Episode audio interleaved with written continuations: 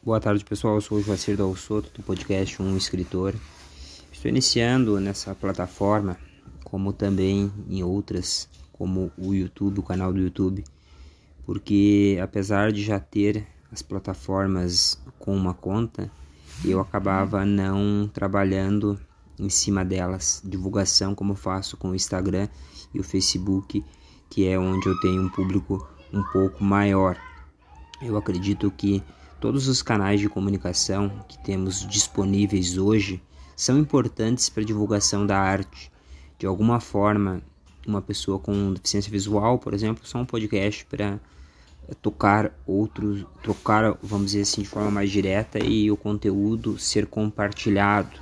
Então, como eu faço reflexões aí no YouTube, eh, faço reflexões no Instagram, no LinkedIn, no Twitter, agora por essas plataformas, por essa plataforma do podcast, por exemplo, eu posso, eu acho, atingir um público maior, mas não só isso, porque eu vejo que o áudio quando a gente manda e ouve, eu estou ouvindo muito audiobooks e isso daí nos faz refletir de uma outra forma. Eu acho que pega uma parte da nossa sensibilidade que amplia um pouco mais os horizontes de imaginação. Tem o Marcelo Fávero aí do Conto Um Conto, que em breve estará fazendo um conto meu aí, a, a leitura, estará lendo o conto, falando um pouco da minha história. Então eu acredito que nós temos que divulgar um pouco mais essas questões para o nosso cotidiano, porque as pessoas têm uma mania de dizerem assim: ah, as redes sociais estão cheias de porcaria, de coisas instáveis, de coisas que hoje falam uma coisa e dependendo do estado emocional ela joga tudo, então virou um cenário de fofocas e tal. Eu acredito que nós podemos trabalhar na questão das redes sociais e nessas plataformas de comunicação de uma forma que a arte possa ser levada, que assuntos com mais seriedade possam ser tratados, que possamos falar de política, não ter que fazer que nem o Facebook em alguns países, de cancelar, por exemplo, assuntos de política nas plataformas das redes sociais, porque são espaços públicos em que nós temos algo uh, que podemos dividir.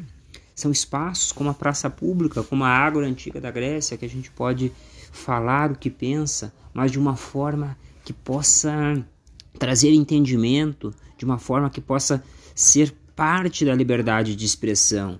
Não ataques sem sentidos ou dizendo assim: ah, porque a pessoa me abandonou, a pessoa me traiu, eu vou expor ela aqui.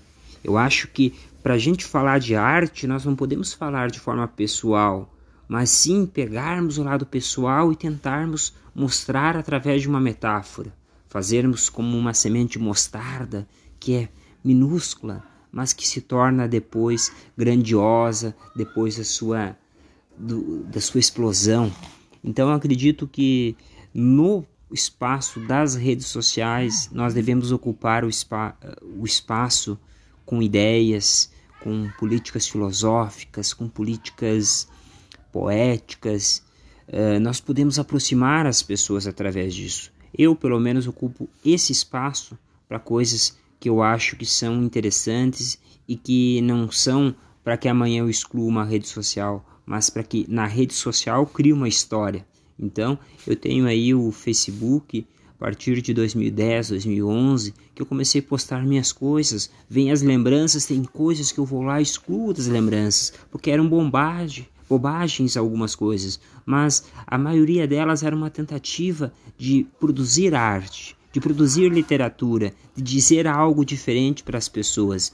Então, vamos trabalhar em cima dessa ideia, dessa política de aproximação pela arte. Então, esse meu espaço aqui de um escritor é para questões da arte, é para questões do amor, é para questões que possam trazer cura para as pessoas, nem que seja como terapia complementar.